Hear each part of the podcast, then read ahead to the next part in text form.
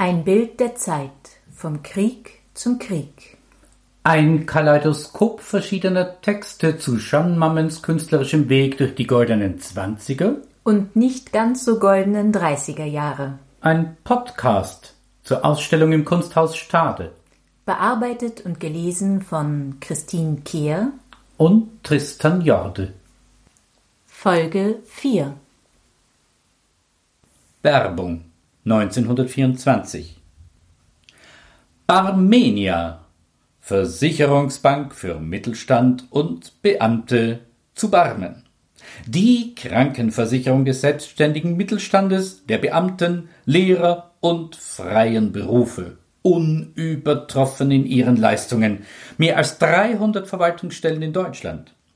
Versicherungsbedingungen, Aufnahmepapiere und so kostenlos durch die Verwaltungsstellen oder die Hauptgeschäftsstelle in Barmen. Erich Kästner Fabian Die Geschichte eines Moralisten 1931 24. Kapitel Die Tagespost sucht tüchtige Leute, lernt schwimmen.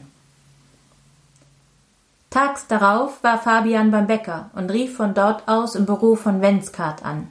Der hatte wenig Zeit, er musste aufs Gericht. Fabian fragte, ob er keinen wüsste, der einen Direktionsposten zu vergeben hätte. Geh doch mal zu Holzapfel, meinte Wenzkart. Der ist in der Tagespost. Was treibt er denn dort? Erstens ist er Sportredakteur, zweitens schreibt er Musikkritiken, vielleicht weiß er etwas und erinnert ihn am Freitagabend. Wiedersehen. Holzapfel, der Klassenkamerad von einst, wirkte außerordentlich erwachsen, trank Flaschenbier und versah ein paar Bürstenabzüge mit Hieroglyphen. Setz dich, Jakob, sagte er. Ich muss die Vorschau fürs Rennen korrigieren und einen Sammelbericht über Klavierkonzerte. Lange nicht gesehen, was so gesteckt. Berlin, wie? Führe gerne mal wieder hinüber. Man kommt ja nicht dazu, da und viel zu tun und da ein Bier, Schwielen im Gehirn, Schwielen im Gesäß. Die Kinder werden immer älter. Die Freundinnen werden immer jünger, wenn das mal keine Lungenentzündung gibt. Während er so vor sich hinfaselte, korrigierte und trank er ruhig weiter. So, die Klavierkonzerte können warten. Er klingelte nach dem Boten und schickte die Fahne mit der Rennvorschau in die Setzerei. Dann erzählte Fabian, dass er eine Stellung suche. Zuletzt habe er Propaganda gemacht. Aber ihm sei schon alles gleich. Hauptsache, er finde hier in der Stadt Arbeit. Von Musik verstehst du nichts, vom Boxen auch nichts. Vielleicht kann man dich im Feuilleton brauchen für die zweite Theaterkritik oder etwas ähnliches. Er hängte sich ans Telefon und sprach mit dem Direktor. Na, geh mal hin zu dem Kerl. Erzähl ihm was Hübsches.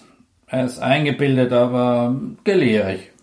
Fabian bedankte sich, erinnerte den anderen an die Klassenzusammenkunft und ließ sich bei Direktor Handke melden. Dr. Holzapfel ist ein Klassenkamerad von Ihnen? fragte der Direktor. Sie haben Literaturgeschichte studiert. Augenblicklich ist keine Stellung frei, doch das besagt nicht. Sollten Sie tüchtig sein, tüchtige Leute kann ich immer brauchen. Arbeiten Sie 14 Tage auf eigenes Risiko. Ich mache Sie mit dem Feuilletonchef bekannt, wenn er Ihre Beiträge ablehnt. Haben Sie Pech gehabt. Sonst sind Sie mir als externer Mitarbeiter willkommen. Er wollte auf die Klingel drücken. Äh, einen Moment, Herr Direktor, sagte Fabian. Ich danke Ihnen für die Chance. Noch lieber würde ich als Propagandist arbeiten. Man könnte beispielsweise eine Beratungsstelle für Inserenten einrichten, der Kundschaft zugkräftige Texte vorschlagen und eventuell ganze Werbefeldzüge organisieren. Der Direktor hörte aufmerksam zu, dann sagte er Unsere Großaktionäre sind nicht für die Berliner Methoden. Aber die Herren sind dafür, dass die Auflageziffer wächst. Nicht mit Hilfe von Physimatenten. Immerhin, ich werde mit unserem Insertionschef sprechen. Bescheidener Dosierung sollte man vielleicht doch Maßnahmen ergreifen, denen wir uns auf die Dauer nicht völlig werden entziehen können. Kommen Sie morgen um elf wieder, ich will sehen, was ich tun kann. Bringen Sie ein paar Arbeiten mit und Zeugnisse, falls Sie solches Gemüse auf Lager haben. Fabian stand auf und bedankte sich für das erwiesene Interesse. Wenn wir Sie engagieren, erwarten Sie keine fantastischen Summen. 200 Mark sind heute sehr viel Geld. Für die Angestellten? Nein, für die Aktionäre. Fabian saß im Café Limberg, trank einen Cognac und machte sich Gedanken. Es war hirnverbrannt, was er plante. Er wollte, falls man die Gnade hatte, ihn zu nehmen, einer rechtsstehenden Zeitung behilflich sein, sich auszubreiten. Wollte er sich etwa einreden, Ihn reize die Propaganda schlechthin, ganz gleich, welchen Zwecken sie diente? Wollte er sich so betrügen? Wollte er sein Gewissen wegen zweier Hundertmarkscheine im Monat Tag für Tag chloroformieren? Es ging nicht. So marode war er noch nicht. Geld verdienen war für ihn auch immer nicht die Hauptsache. Und er beschloss, dem Direktor abzusagen, und kaum hatte er sich dazu entschieden, wurde ihm wohler. Jede andere Situation war für ihn aussichtsreicher, ob es Kampf galt oder Arbeit. Er konnte nicht mehr daneben stehen wie das Kind beim Dreck. Er konnte noch nicht helfen und zupacken, denn wo sollte er zupacken und mit wem sollte er sich verbünden? Er trat aus dem Café. Worauf wartete er seit Jahren? Vielleicht auf die Erkenntnis, dass er zum Zuschauer bestimmt und geboren war, nicht, wie er heute noch glaubte, zum Akteur im Welttheater? Fabian ging über die Brücke.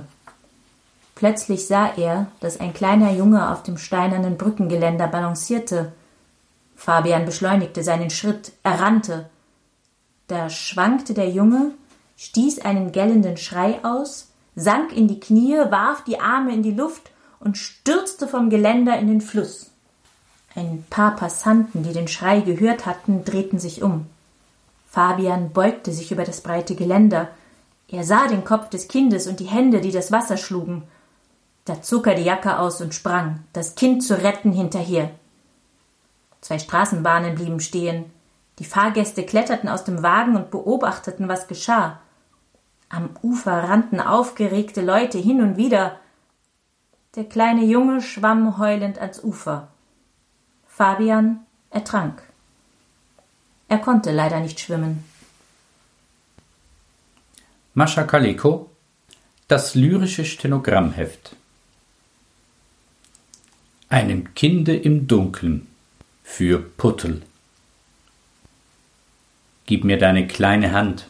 So. Nun bist du nicht allein. Kind, du sollst nicht einsam sein mit dem Schatten an der Wand fällt der Abend auf die Welt, kühlt die Sonne langsam aus, schläft die Wolke hinterm Haus, nicken Blümlein auf dem Feld. Sternlein glimmen langsam schon, Wind nach unserem Fenster zielt, und der Abendengel spielt mit dem blassen Mondballon. Leise, leise rauscht der Baum, Bäumlein singt, nun ruhst du brav. Segne dich ein guter Schlaf, segne dich ein schöner Traum. Wir hoffen, Sie gewannen Einsichten und Freude. Bis bald im Kunsthaus Stade.